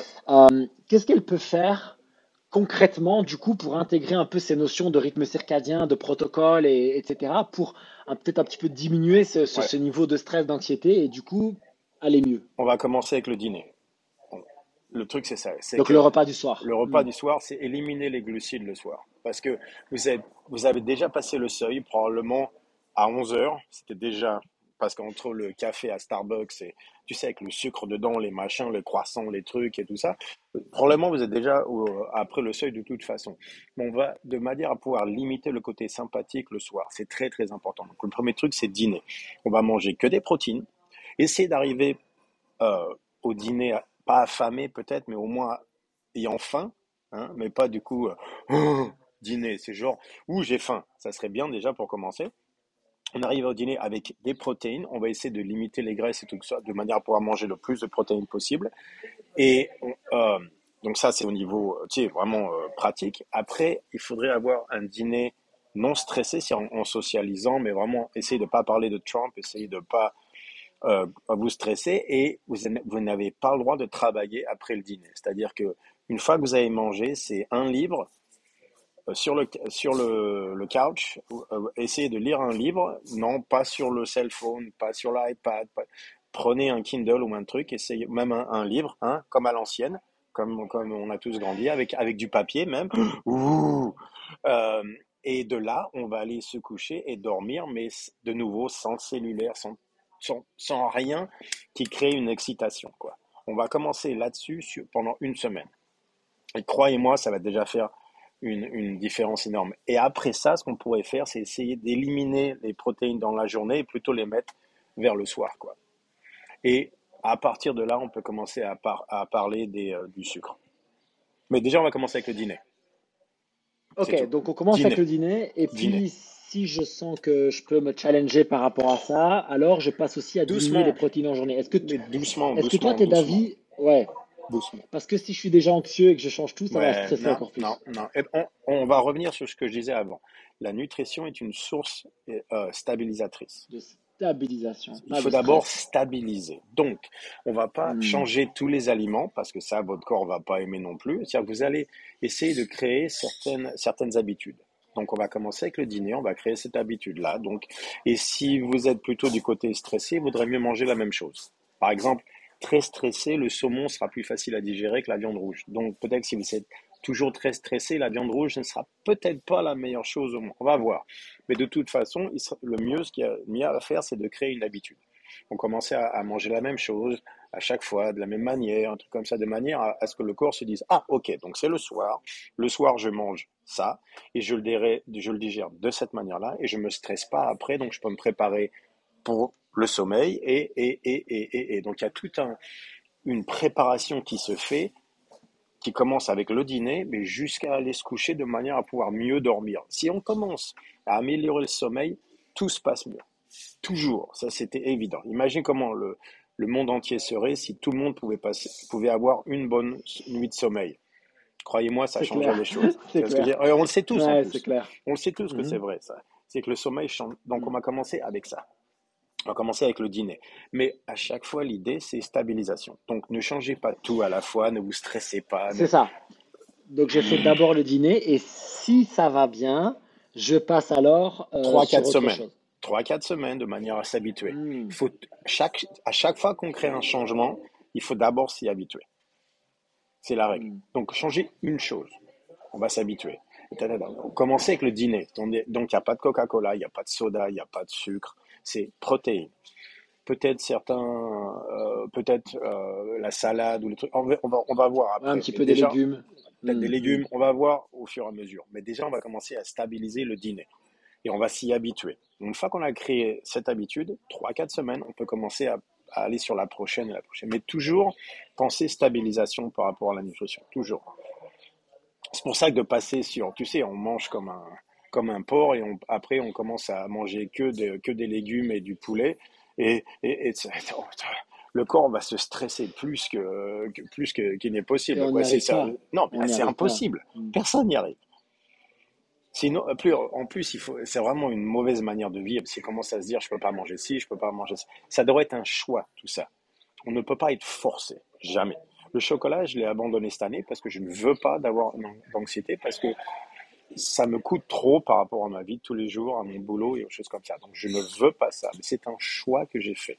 Je n'ai pas été forcé à le faire, qui n'est pas du tout la même chose tu le vis pas pareil du coup. Et ce qu'il faut, euh, parce que les gens savent pas forcément à propos de toi, c'est que tu t'es toi-même désigné un jour comme une chocolate whore parce que tu adores ça vraiment. Ah ouais, euh, carrément. voilà. 100%. Et c'est à 48, 49 ans que tu décides de dire non, non, c'est bon, stop. Ah ouais, parce que oh, avant, là, oh mon Dieu, là, depuis que j'ai 5 ou 6 ans, moi, le chocolat, oh, quand j'étais en Belgique, je pète les plombs à chaque fois, quoi. Et donc, euh, bienvenue chez nous. ouais, non, mais c'est pour ça que tout le monde me dit oh, j'adore ça.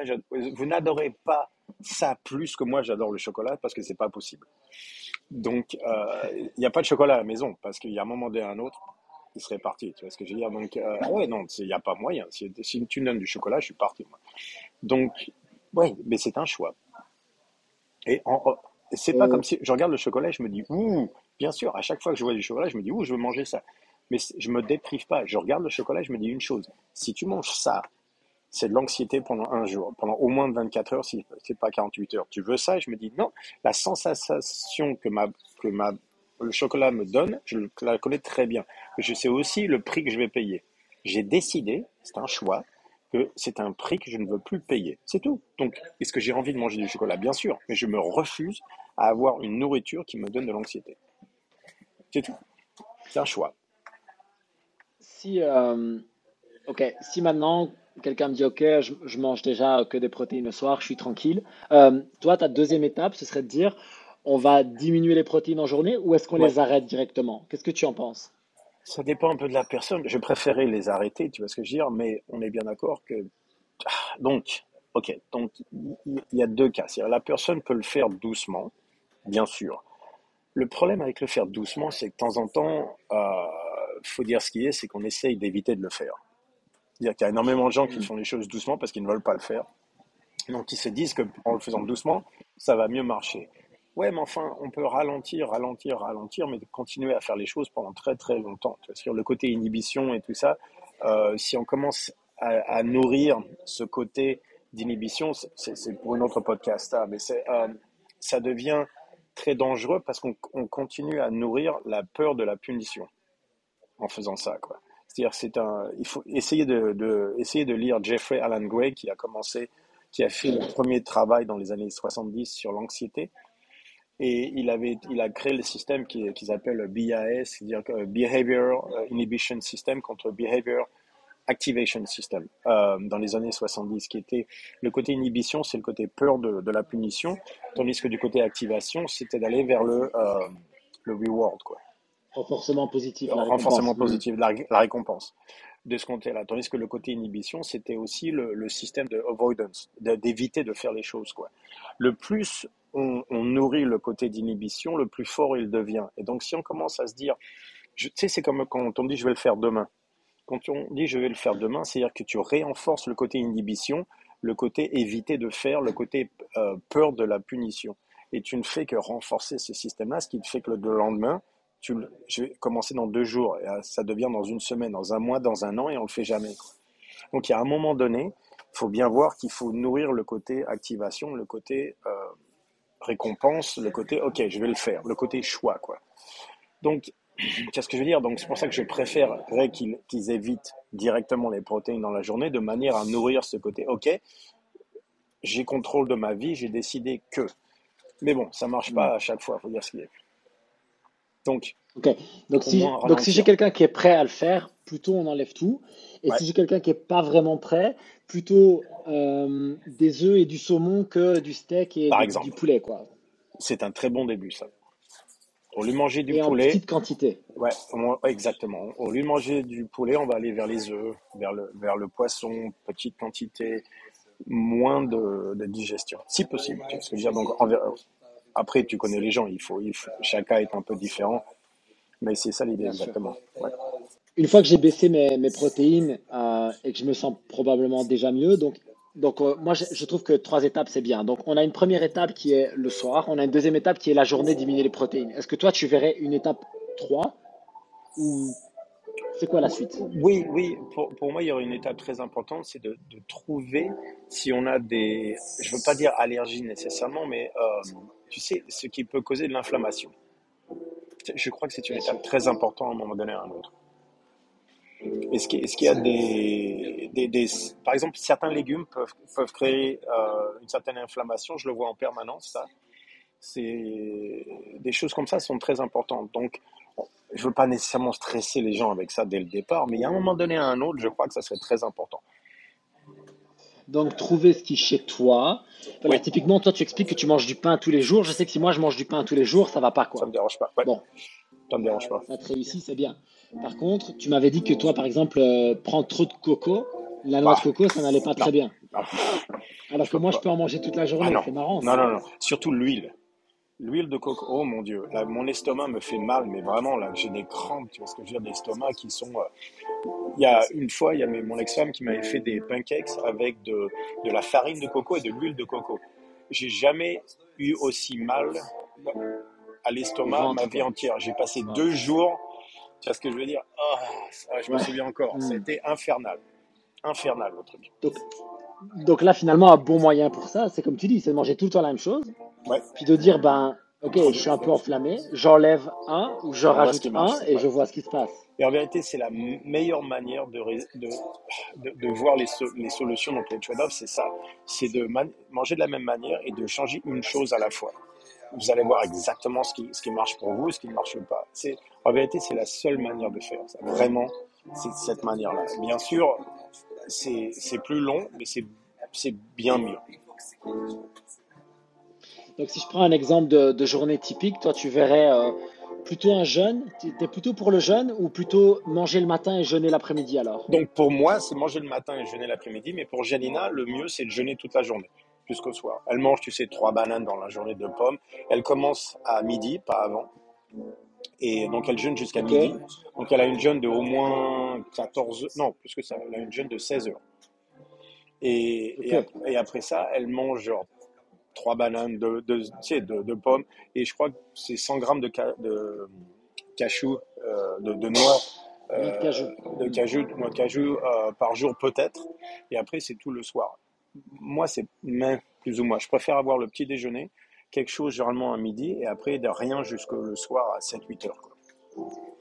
Dans les, dans les deux cas, il y a quand même cette notion de manger léger en journée. hein. J'ai Ouais, l'impression qu'il n'y a pas de cas où vous, ouais, vous, où non, vous mangez lourd jamais, pendant la journée. jamais, jamais. Et honnêtement, d'avoir faim une fois de temps en temps. Et ce n'est pas une mauvaise Je chose. suis entièrement d'accord. Je suis entièrement d'accord. Et d'ailleurs, je te parlais de ma journée idéale. Je me rends compte que quand j'ai un peu faim vers 17-18 heures, Oui, exactement. eh ben, ça me réussit bien. Ça Ouais, me réussit bien parce que mon repas du soir, je l'apprécie et je le digère beaucoup mieux. Ouais, on est bien d'accord. Euh, et au niveau aussi, même au niveau, tu sais, euh, graisse euh, donc corporelle, mais surtout au niveau de la taille, quoi. Donc tout ce qui est euh, graisse viscérale et tout ça, ça, ça, ça a fait une différence énorme, énorme pour moi. Le, je pense qu'il faut avoir faim un peu tous les jours, honnêtement.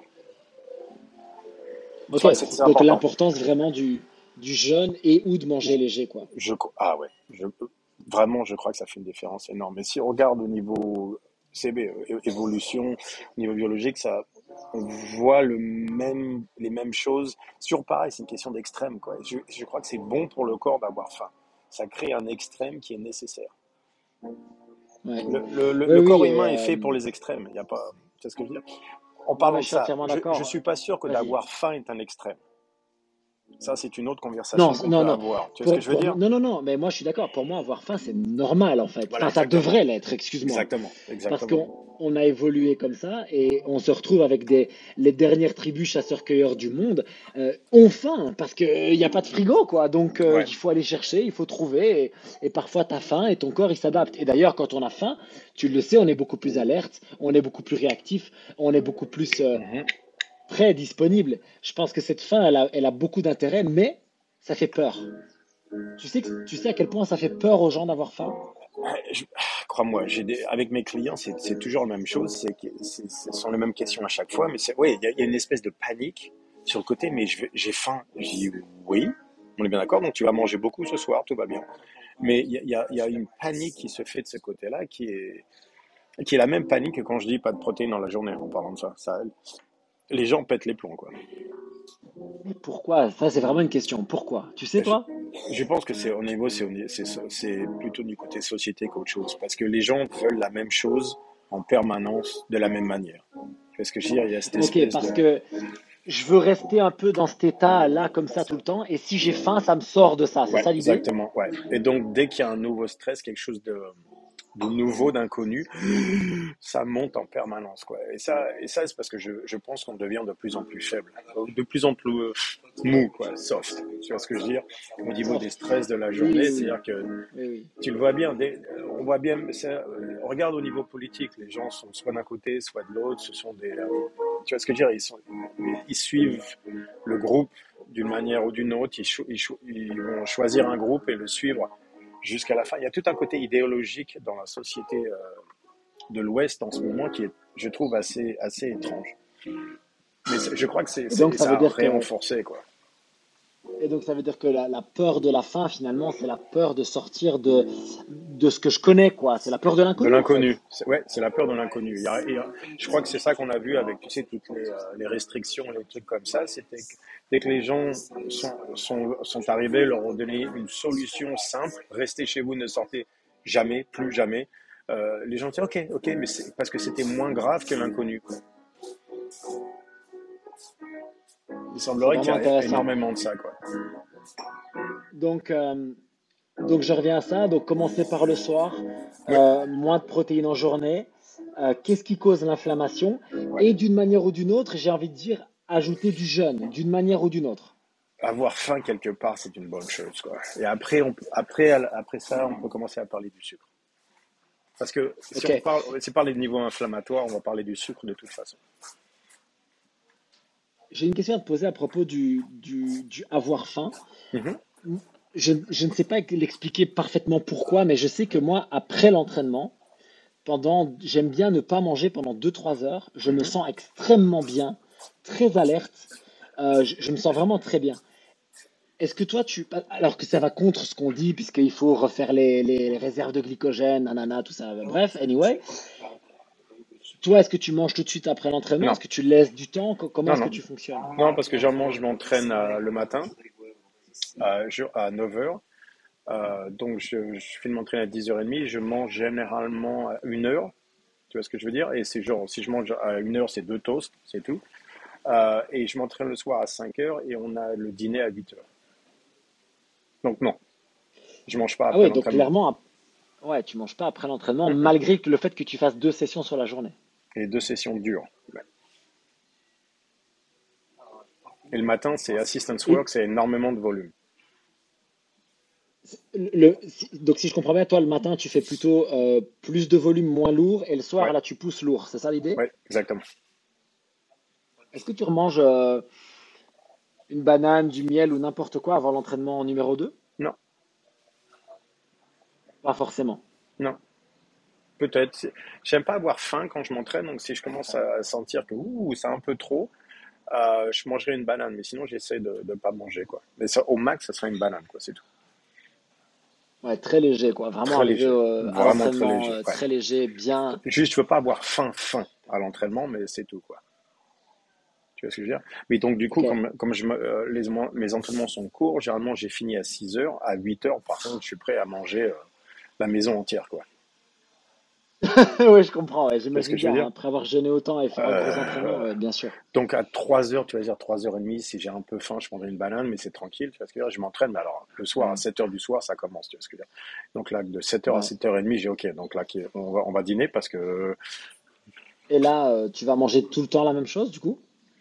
Non, on bouge un peu, mais c'est essentiellement la même chose. Les, les, tu vois ce que je veux dire La viande rouge, euh, pas trop parce que c'est beaucoup pour moi au niveau digestion. Euh, ce qui c'est pas mon préféré, donc c'est ça. J'aime même le, le, saumon, j'aime beaucoup les crevettes, donc c'est plutôt du côté euh, graisse en vérité. Et donc quand je mange, euh, on, a, on a certains burgers qu'on mange de toute façon, mais c'est sans, généralement c'est sans carbohydrates. Si je me suis en train de mettre très libre et tout ça, je peux, j'ai essayé l'autre jour de mettre de, avec les sushis, ça a bien marché. Donc je pourrais essayer, mais le riz, on verra le soir si c'est bien pour moi ou pas. quoi. Peut-être. Hmm, on verra. Ouais.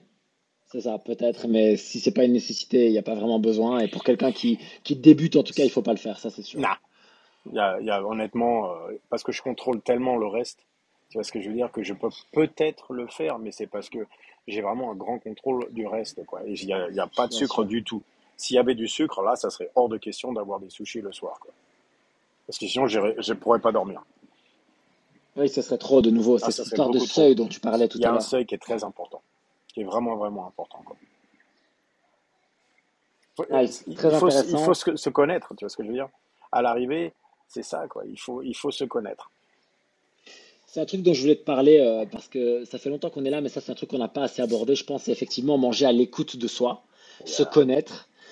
Et ça, je suis vraiment convaincu que ça passe d'abord euh, parce que tu expliquais que, la qualité du sommeil, mais aussi par le fait de diminuer l'apport en produits transformés, euh, processed food et sucre. Parce que tout ça va complètement dérégler les signaux, quoi. Ça n'a rien à voir en fait. Rien à voir. Tu vois, manger 2000 calories de produits bruts ou 2000 calories de produits euh, en boîte, ça n'a rien à voir. Rien, à voir. Et Ton il corps va pas du tout comprendre la même chose et tu vas pas savoir lire les signaux. Et il faut bien comprendre aussi qu'on n'a que des produits bruts ici, parce qu'on est dans une île, donc ça s'appelle Ferronopolis, où il y a énormément de, il y a énormément de fermes et de choses comme ça. Donc tout ce qu'on mange vient directement de la ferme. C'est-à-dire que le pain, il est fait localement, tu sais, euh, avec la pierre et tout ça. Les avocats, ils sont produits ici. La viande, elle vient de, il y a moins de 100 km. Euh, le poisson, parce qu'on est dans une île, donc il y a tout le côté des poissons, ils viennent directement de la mer d'ici. Tout est produit brut, on ne mange rien de, en process foods ici, quoi. Rien, zéro. Rien ne vient d'une boîte. Ça, évidemment. Et ça, que ce soit pour la sensation, l'écoute ou que ce soit pour l'inflammation, c'est extraordinaire. Ouais, tous les, tous les fruits, on les, ils viennent de, de, de l'arbre directement, tout ce que je veux dire. Euh, tout, ce qui est, tous ces trucs-là, c'est banana et tout ça. Donc, et ce qui n'est pas faisable pour tout le monde en parlant de ça. Donc, moi, j'ai beaucoup de chance de, de vivre ici, mais euh, c'est pas possible. Mais ça aussi, ça fait une différence. Donc le seuil dont on parlait va être aussi affecté avec ça. Donc oui, malheureusement, toutes ces choses-là comptent, quoi. Ok, c'était vraiment, vraiment euh, passionnant. Je pense que les gens vont avoir plein de questions et je serais très content d'y répondre comme je peux et puis euh, de, de, renvoyer vers toi. Où est-ce que les gens peuvent euh, prendre des infos sur ton travail, suivre ce que tu fais, en savoir plus? Je suis toujours à Strong Fit One, donc sur Instagram. Et euh, c'est à peu près tout, quoi. c'est soit sur Instagram, envoyez-moi un message parce que sinon, euh, je suis tranquille de parce mon côté. Parce qu'on on te trouve un peu moins qu'avant, hein, je pense. Et ça va pas aller en s'améliorant de ce côté-là. Donc, ce que j'ai compris, ouais, c'est ce que j'ai compris. Donc, Strong Fit One, suivre un peu ce que tu fais et éventuellement te poser des questions euh, pour les mhm. gens qui veulent aller un peu plus loin. C'est possible en, message alors? Bien sûr, ouais, toujours, j'essaie. je mettrai le lien vers, j'ai beaucoup, vers ton Instagram en bas. Beaucoup de travail au niveau académique en ce moment, donc c'est un peu différent. Quoi. Ouais, mais c'est très très cool. Merci Julien en tout cas pour ton temps et tout ce que tu nous as apporté, c'était très intéressant. Mon plaisir.